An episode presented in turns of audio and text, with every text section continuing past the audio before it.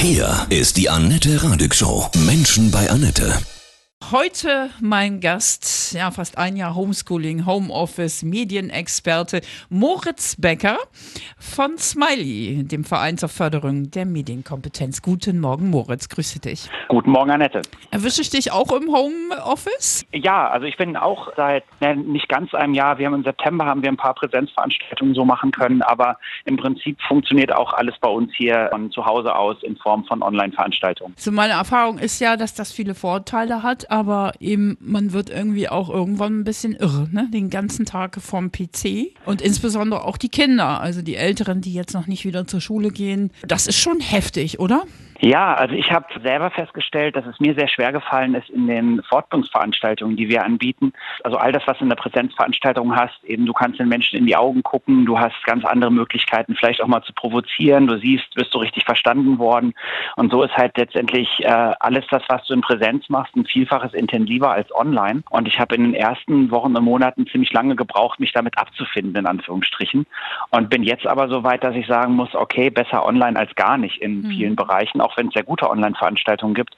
Und ich glaube, das ist für Kinder und Jugendliche noch viel, viel schwieriger, so zu akzeptieren, zu sagen, wenigstens online mit meinen Leuten aus der Schule irgendwie chatten, äh, aber eigentlich wäre Schulhof viel schöner oder äh, dass man zu dritt oder zu viert irgendwie per Zoom oder äh, FaceTime unterwegs ist, ist immer noch besser als gar nicht. Und da ist für Jugendliche dann auch so ein gewisser Trotz normal zu sagen, so nee, ich will das jetzt nicht mehr. Also ich will jetzt mit meinen Leuten um die Häuser ziehen, wie das normal ist, 15 oder 16-Jährige. Also mein Eindruck ist, dass die sich komplett komplett an die Regeln halten. Die ziehen nicht um die Häuser, sondern die äh, sind sehr brav und ähm, halten sich an die Regeln. Genau, absolut. Ja, ja absolut. Was ich beobachten kann, kenne eben auch viele befreundete Eltern, Jugendliche, dass die wirklich dann auch den ganzen Tag vorm PC hängen. Also sie fangen morgens acht, um 8 Uhr an, ja, und machen ihr Homeschooling, weil sie ja auch kein, gar keinen Wechselunterricht im Moment haben. Die Älteren bis nachmittags sitzen die dann vor der Kiste und, und in ihrer Freizeit nach Homeschooling geht es dann weiter, äh, chatten mit Freunden und YouTube-Videos und, und, und hören. Das ist schon echt krass. Ja, und das ist genau der Punkt, das, was ich vorhin meinte, dass es für mhm. uns Eltern dann, also so wie du es darstellst, äh, erlebe ich das auch in ganz vielen Erzählungen von äh, Eltern, die ich jetzt in Online-Veranstaltungen erlebe oder äh, auch so aus dem Freundeskreis oder meine eigene Wahrnehmung, dass man sich immer denkt, so, boah, muss das so wahnsinnig viel Zeit sein hier vor dem Bildschirm, ne? dann eben auch noch in der Freizeit, so wie mhm. du es beschreibst. Aber dahinter steckt halt genau das, was ich vorhin versucht habe zu beschreiben, im Sinne von wenigstens dann noch online ja. als gar nicht so, ne? Mhm. Und äh, da merke ich auch, dass viele von meinen äh, Ideen, was ich in der Beratung Eltern immer dargelassen habe, im Sinne von, äh, wenn wichtige Dinge nicht zu kurz kommen, dann ist es doch in Ordnung, wenn die vorm Rechner abhängen, sage ich mal. Also wenn die sich mit ihren Freundinnen und Freunden getroffen haben, Sport gemacht haben, Hausaufgaben fertig sind und so weiter und so weiter. Und dann bleibt Zeit, dann können die doch von mir aus YouTube-Videos gucken, bis sie irgendwas anderes machen wollen. Echt cool, Und ja, genau also das, das funktioniert so. halt gerade mhm. nicht. Ne? Also mhm. weil im Moment kannst du halt nicht sagen, hast du genug Sport gemacht? Äh, nein. Warum nicht? Ja, weil Fußballtraining ist nicht oder mhm. Sportverein ist nicht. Alles klar, hast du dich mit Leuten getroffen? Nein. Warum nicht? Weil es verboten. Und das heißt, da ist ein riesengroßes Vakuum eigentlich so im Leben von Kindern und Jugendlichen, was dann eben intuitiv gefüllt wird mit der verschiedensten Online-Aktivitäten. Und das ist für uns Erwachsene, glaube ich, ganz schwer auszuhalten. Ja, also ich habe das Gefühl, ähm, und ich glaube, die Jugendlichen haben es selber im Gefühl, dass sie die merken, dass sie nur noch in einer virtuellen Welt leben im Moment, nicht? Ja, wobei ich gar nicht so genau weiß, ob das tatsächlich so virtuell ist, wie sich das, wie wir uns das vielleicht vorstellen, weil im Grunde sind es die gleichen Gespräche, die da zum Teil dann bei Minecraft oder vielleicht auch bei Fortnite oder welchen Spielen auch immer nebenbei dann per Discord oder Teamspeak äh, gepflegt werden. Das heißt, sie unterhalten sich über deren Sorgen, Nöte, Ärger mit Eltern und was weiß ich was alles. Und das heißt also, die Spielwelt als solche ist virtuell. Ne? Also das heißt, du bist ja nicht in echt jetzt gerade dabei, irgendwie einen Berg abzubauen oder so, wenn du das bei Minecraft machst. Aber die Auseinandersetzung mit den anderen Menschen, die du ja kennst oder zum Teil auch schon sehr lange kennst, äh, hat dann durchaus auch was Reales so. Ne? Und dann ähm, marschieren die da zu zweit durch irgendwelche Spielewelten oder zu dritt und unterhalten sich nebenbei genauso, wie man sich vielleicht unterhalten hätte, wenn man früher eben vom Jugendzentrum zur Sporthalle gegangen ist. So, ne? Uns kommt das alles so virtuell und unreal vor, aber ich glaube, dass die Funktion, die vieles von dem hat, was da online passiert, das sind ähnliche Bedürfnisse wie das, was man dann eigentlich so in, in, in Anführungsstrichen Präsenzspaziergang machen würde. Also wir sollten das nicht so überdramatisieren bei den Jugendlichen? Na, ich weiß immer nicht, wem es hilft, wenn wir es überdramatisieren. Denn die Frage ist ja, was bieten wir für Alternativen? Und so ein Standardspruch so aus der Elternarbeit immer äh, war in den ganzen Jahren, wenn halt Kinder zu viel Computer spielen, aus unserer Wahrnehmung oder aus Wahrnehmung der Eltern, haben wir immer gesagt, ihr müsst den Kindern Alternativen bieten. Das heißt also, wenn, wenn man dann irgendwie merkt, so, oh, Wochenende, irgendwie haben wir nichts vor, die Kinder hängen da rum, wollen Playstation mhm. spielen, man sagt, ach, lass in den Zoo gehen, dann sagen die Kinder, oh, hurra, wir gehen in den Zoo und die PlayStation ist egal. Da ist einfach jetzt das Alternativprogramm halt weg. Ne? Und mhm. also auch, äh, wie du vorhin meintest, dass äh, Jugendliche halten sich oder auch Kinder halten sich ja, ja sehr erstaunlich an die Regeln. Wenn ich mir vorstelle, als ich so alt war, ich weiß mhm. nicht, wie ich damit umgegangen wäre, ja. wenn man mir alles das verboten hätte, was mir so wichtig war auch.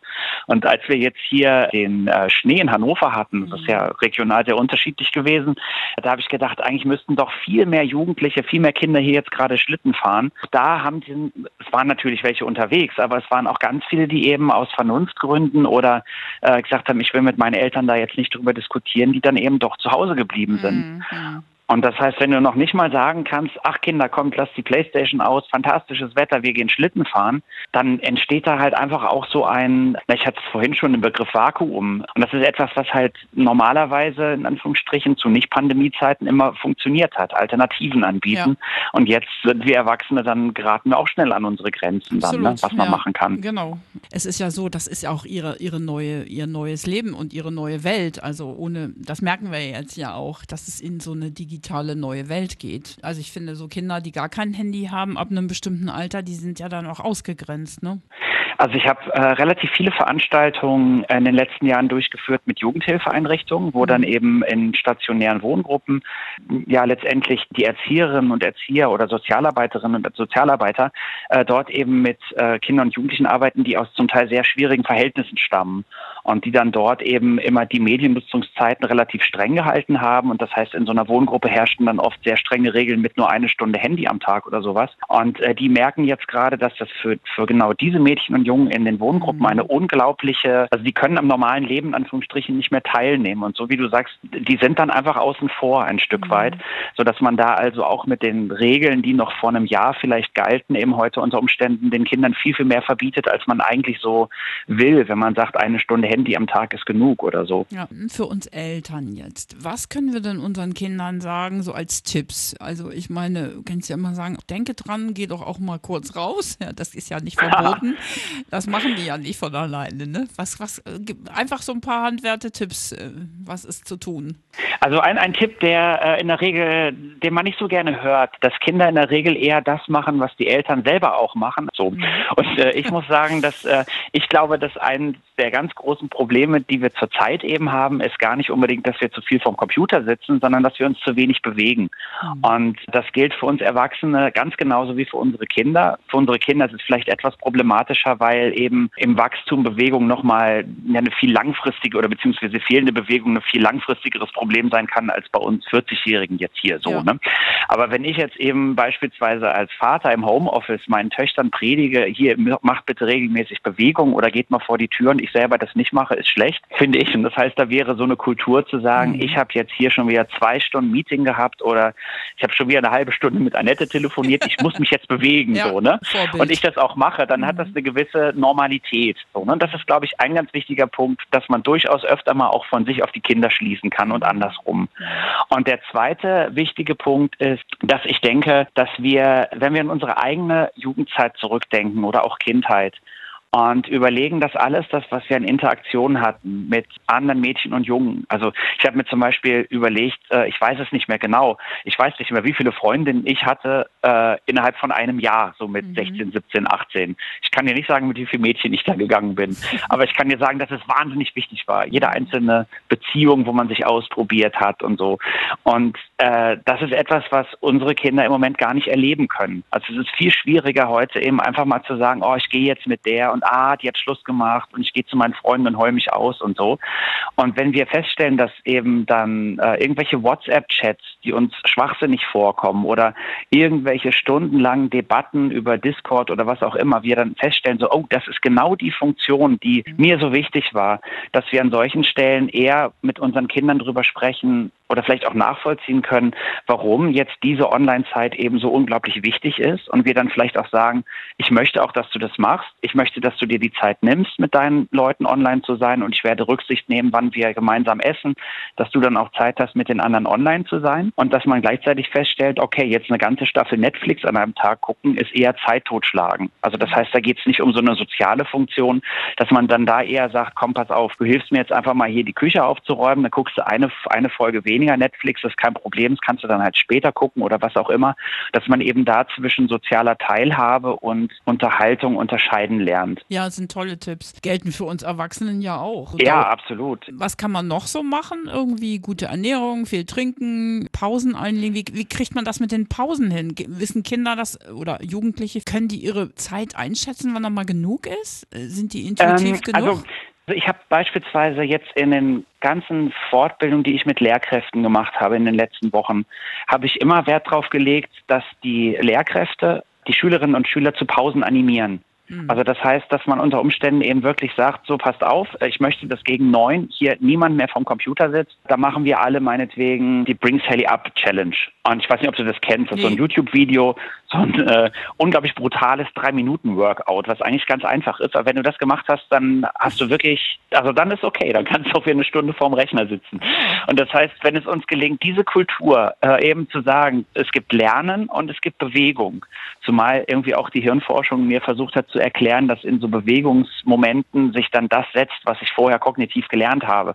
Und wenn wir das mhm. tatsächlich im, im Homeschooling seitens der Lehrkräfte mit unterstützen und wir als Eltern das auch vorleben, ist, glaube ich, gerade dieser Bewegungsaspekt Pausen ein ganz wesentlicher. Und was ich persönlich wichtig finde, ist zu wissen, dass unter Umständen nebenbei Essen, ich weiß gar nicht, ob man das sagen kann, ob es nicht satt macht oder ob es doch satt macht, wie auch immer. Wir merken nur nicht, dass wir satt werden. Ja. Und das äh, stelle ich auch fest, was hier im Haushalt im gelben Sack regelmäßig sich für Tüten von irgendwelchen Salzbrezeln und so liegen, wo ich mal denke, wer ist denn die bitte? Und ich glaube, das sind wir, wenn wir vor dem ja, Computer sitzen. So, weil ne? man es nicht bewusst ist, ne? Das ist auch doof, ne? Ja, also ich glaube, ja. das sind, ich glaube, das Wichtige ist so auch, dass man in der Familie so aufeinander achtet, mhm. gewisse Rituale eben einfach ja. hat. Beispielsweise finde ich als da sehr altmodischer Familienvater wichtig, dass wir zusammen essen, was nicht immer einfach ist, weil sich dann teilweise auch die Homeschooling-Phasen und meine Arbeitsphasen mhm. dann regelmäßig überschneiden entscheiden, äh, aber dass man zumindest an solchen Punkten irgendwie sagt, wir sind eine Familie, wir setzen uns mindestens einmal am Tag zusammen hin und essen, dass man eben dort äh, auch so einen Anker hat im Tag. Was kannst du denn sagen, Kinder, die auch gerade jetzt oder Jugendliche wirklich, die sagen, Mann, ey, wann wie lange geht denn das noch? Ich würde gerne meine Leute wiedersehen. Im Moment können wir ja noch nicht sagen, ja. Jedenfalls äh, die älteren Kinder wissen ja noch nicht, wann sie wieder loslegen können. Wie kann man denen denn Hoffnung geben? Das brauchen sie. Also da kann ich jetzt auch nur das berichten, was ich gelesen habe. Und ähm, ich denke, dass ein ganz wichtiger Punkt ist, dass wir mit der Angst unserer Kinder nicht spielen. Also ich habe das in auch in verschiedenen Situationen so erlebt, dass eben gesagt wurde, du musst durchhalten und der Lockdown ist wichtig, weil sonst stirbt Oma oder so. Ja. Und das, äh, das ist etwas, was so auf den ersten Blick irgendwie logisch erscheint. Oder ich habe auch mhm. das Gefühl, dass ein ganz großer Teil der Berichterstattung darauf basiert, je mehr Angst wir den Menschen machen, desto mehr halten sie sich dann an die Maßnahmen. Und ich glaube aber, dass diese Angst irgendwo bleibt. Oder ich habe auch die große Angst, dass da eine, das ist dann meine Angst an dieser Stelle, die Angst, dass da eine Generation heranwächst, die äh, über ein Jahr lang im Grunde genommen Angst vor dem Tod von Familienangehörigen hatten.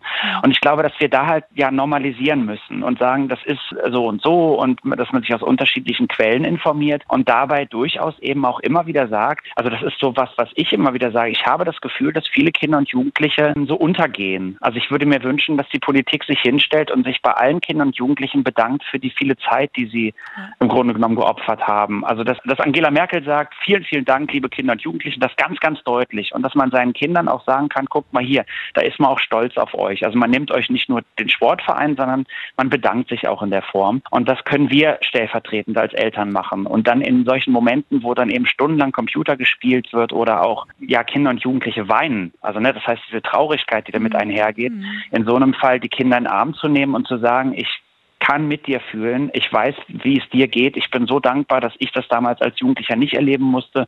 Und ich wünsche für uns alle, dass das irgendwann möglichst schnell wieder besser ist. Also das nicht so klein zu reden. Ich gehe davon aus, dass es nicht so sein wird, dass es von heute auf morgen so einen Punkt gibt, wo man sagt, jetzt ist alles wieder normal. Mhm. Also im Sinne von, also es wird zu sukzessive kommen. Ja. Das heißt, irgendwann darf man sich wieder mit fünf Personen treffen, dann mhm. mit zehn und dann ist es im privaten Rahmen, wenn das Wohnzimmer groß genug ist und keine Ahnung, dann wieder erlaubt, sich mit Leuten zu treffen.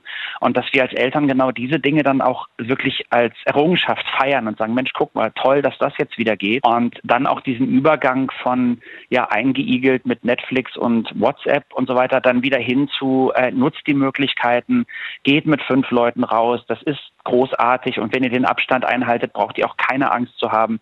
Das, glaube ich, ist so die große Herausforderung, vor der wir Eltern da stehen. Ich habe es auch gelesen, dass Gehirnforscher ja sagen, für uns ist das ein Jahr, für, für die Kids ist das in ihrer Gehirnentwicklung äh, bis zu fünf Jahre. Ne? Aber ich meine, äh, ich kann mich jetzt in meine Jugendzeit, Eben. wenn ich zurückdenke, da kann ich dir sagen, was ich jeden Sommer gemacht habe zwischen 15 und 20 Jahren. Also das weiß ich noch, was wir erlebt haben, ja. ne? was weiß ich, also was man da gemeinsam an Chaos veranstaltet hat und so ein Kram. Und wenn ich mir vorstelle, ein Jahr davon würde mir in meiner Biografie komplett fehlen, dann wäre ich unter Umständen nicht der Mensch, der ich jetzt heute so bin. Das sind alles Punkte, die, ja, weshalb ich mir wünsche, dass wir halt mit Kindern und Jugendlichen entsprechend auch nachsichtig sind, wenn die da mal auf den Tisch hauen und sagen, ey, ich habe da keinen Bock mehr auf den Scheiß, lasst mich in Ruhe. Dass man dann sagt, ja, das ist sehr gesund, dass du das so siehst, aber leider ist es, wie es ist. Kinder brauchen jetzt auch eine Stimme, ne? Und die müssen auch gehört werden mit ihren Sorgen und Problemen. Das finde ich total wichtig. Deshalb habe ich mich auch wirklich gefreut, als du angefragt hast, ob wir ähm, mhm. Zeit haben oder ob wir Lust haben zu so einem Gespräch, wie wir es gerade führen. Weil ich glaube, genau das ist ja das Wichtige, einfach mal äh, nicht auf die Folgen von Corona auf Intensivstationen zu gucken, sondern eben einfach mal ganz gezielt sagen, gleichzeitig ist es für Kinder und Jugendliche eine Katastrophe, wie die Intensivstationen eben auch eine Katastrophe sind unter Umständen. Und das, dass man wegkommt von diesem Entweder-Oder oder dass jemand sagt, aber Herr Becker, wenn Ihnen die Kinder so wichtig sind, wollen Sie, dass die Intensivstationen überflutet ja. werden? Und da muss man einfach nur sagen, nein, das ist seit über einem Jahr nicht die Diskussion, die wir führen, so ein Entweder-Oder, sondern wir müssen eben alle sehen, die dann da eben auch einen hohen Preis bezahlen. Moritz, Vielen, vielen Dank. Von Herzen alles Gute. Vielen Dank für deine Stimme für die Kids. vielen Dank für das dir. Gespräch. Ja. Auch dir alles Gute. Danke.